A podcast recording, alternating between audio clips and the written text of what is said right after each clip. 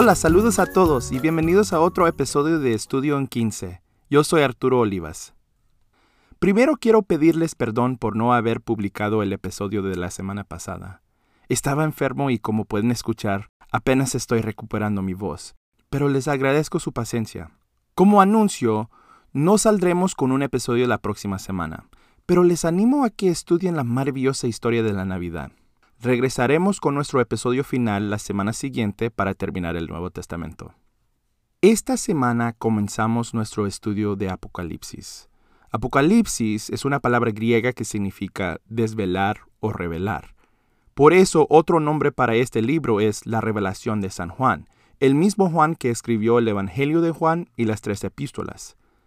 Pero como todos ya saben, el libro de Apocalipsis es un poquito diferente.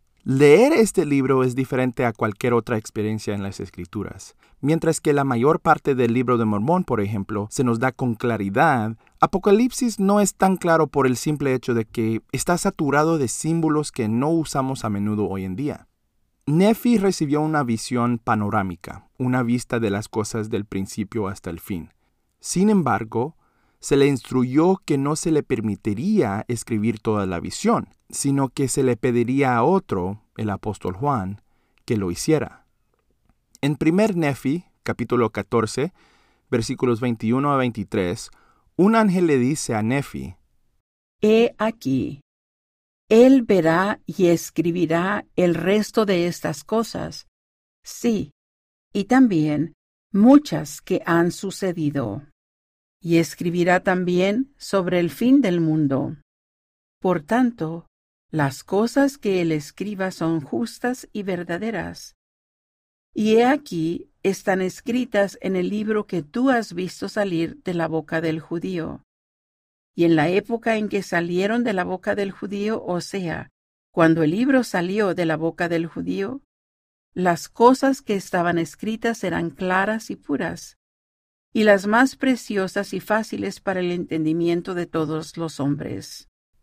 Al igual que el sueño de Lei y la visión de Nefi, la revelación de Juan fue una visión de la eternidad pasada hasta la eternidad futura. Parafraseando a Nefi, igual que el libro de Isaías, el libro de Apocalipsis, aunque es un libro, se puede decir, sellado para muchos, es claro para aquellos que tienen el espíritu de profecía no hay absolutamente ninguna manera de que se puede comprender lo que Juan vio en su visión a menos que el mismo Espíritu nos lo revelara. Es decir, se necesita revelación para comprender esta revelación.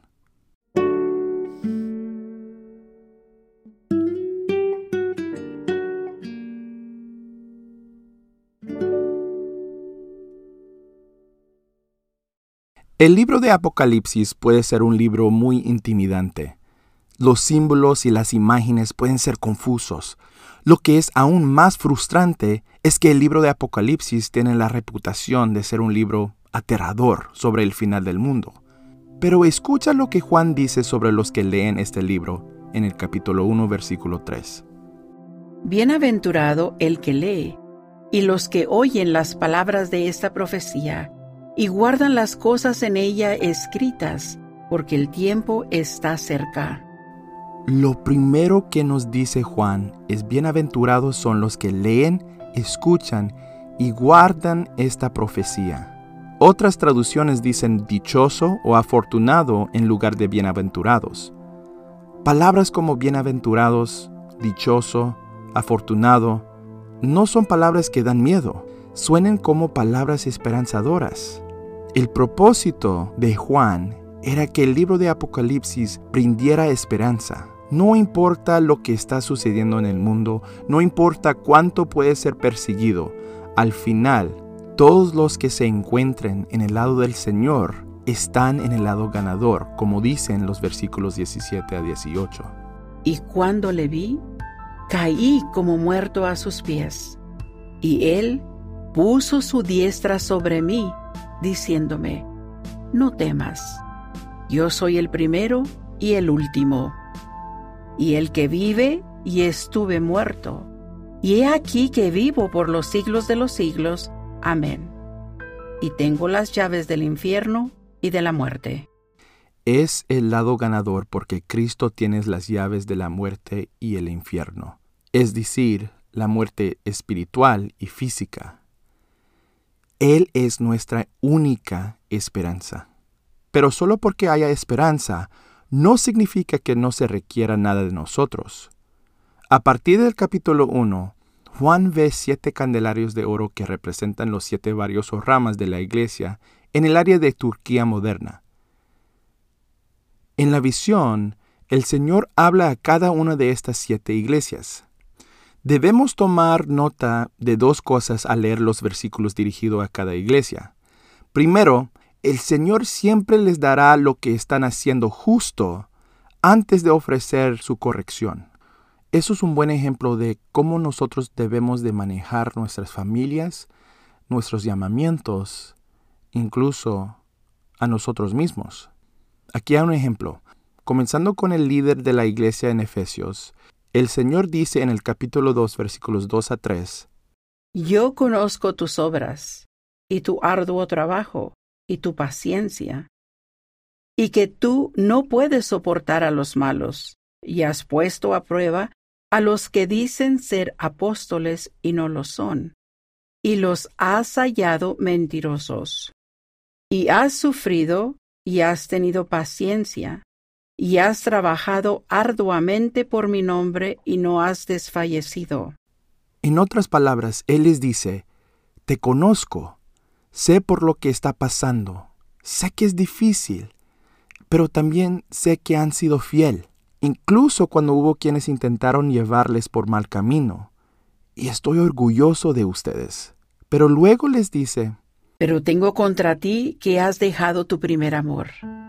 El elder Uchtdorf nos enseñó lo que significa dejar nuestro primer amor cuando enseñó lo siguiente.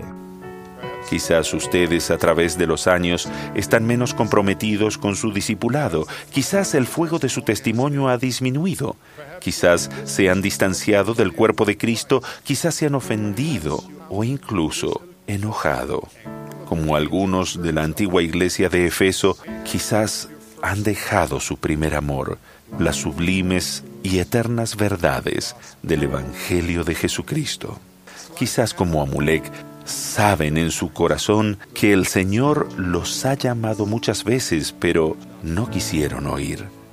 No obstante, el Señor ve en ustedes lo que vio en Amulek, el potencial de un siervo valiente con una importante obra para hacer y con un testimonio para compartir. Hay siervos que dan servicio que nadie más puede dar de la misma manera. ¿Qué aprendemos estudiando la revelación de Juan a los miembros de Efeso? ¿Has dejado tu primer amor del Evangelio?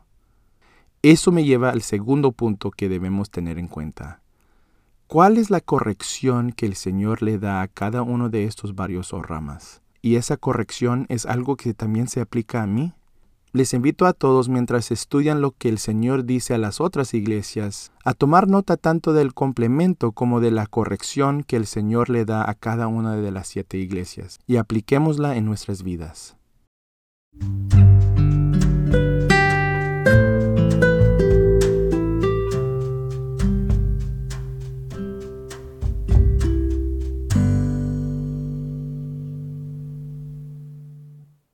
Antes de irme a misión, recuerdo haber visto un anuncio de una compañía telefónica que estaba presentando su nueva función, mensajes de texto. Cuando vi ese anuncio por la primera vez, pensé, esa es la idea más tonta. ¿Por qué querría intentar deletrar un mensaje completo en una pantalla pequeña cuando puedo hacer clic en un botón y llamar a esa persona? Mis dedos están demasiado gordos para eso.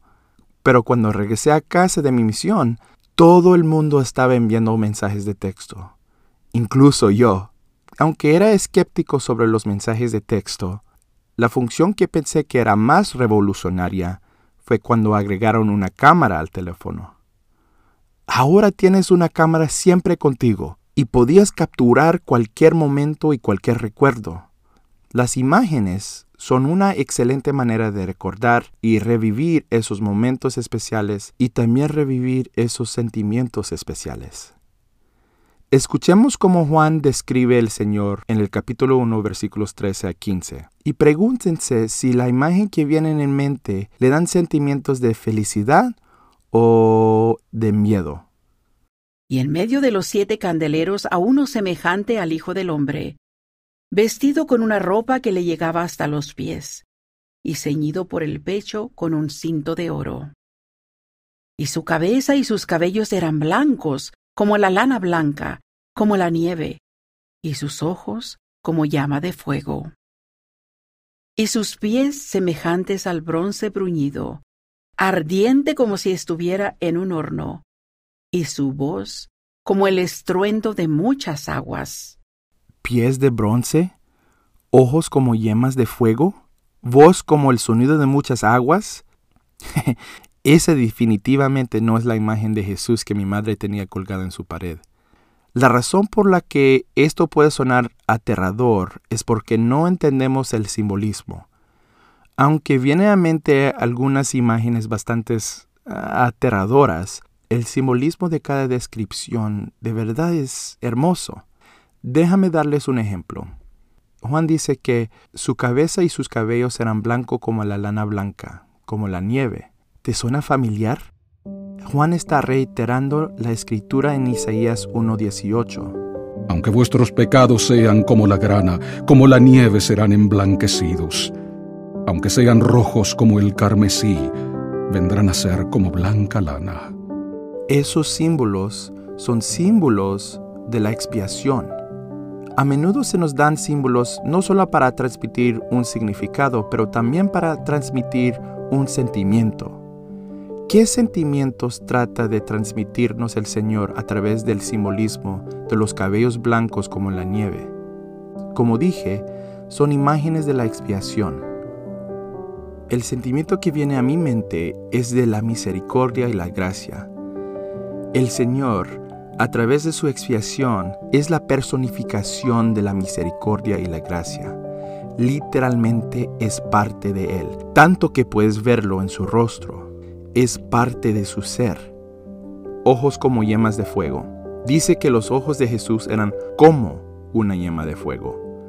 Esa palabra como significa similar o con el mismo efecto que el fuego.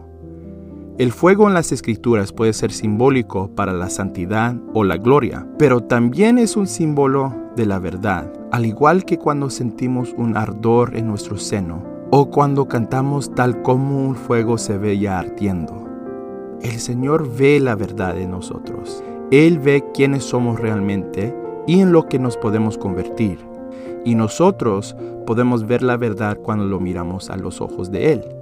También cuando nos miramos a nosotros mismos y a otras personas a través de los ojos del Señor, vemos el verdadero significado de ellos y de todas las cosas. También Piensen cómo se siente cuando está cerca de un fuego. Se sienta cómodo, se sienta seguro, le da luz. Esto también puede ser el significado de ojos como llama de fuego. La verdad es que estas descripciones no son de cómo Cristo se ve físicamente.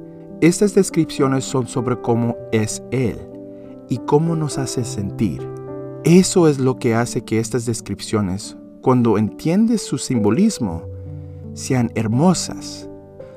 Deberíamos de preguntarnos durante nuestro estudio, ¿qué enseñan las descripciones simbólicas de Jesucristo en estos versículos acerca de sus atributos? ¿Cuál de estas descripciones son más significativas para usted?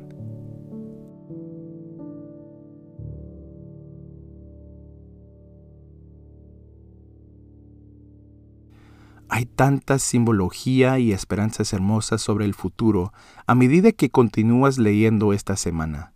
Les invito a continuar estudiando lo que el simbolismo puede significar para ustedes.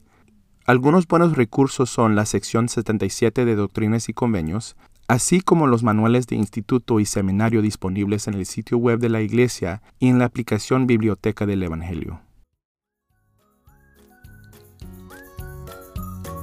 Gracias por escuchar. Estudio en 15 está escrito, producido y presentado por Arturo Olivas con la ayuda de Jesús Olivas. Salimos con un episodio cada semana. Está disponible en Apple y Google Podcast, Spotify y iHeartRadio. También está disponible en Facebook y YouTube. Puedes seguir Estudio en 15 en Facebook e Instagram. Gracias por escuchar y felices estudios.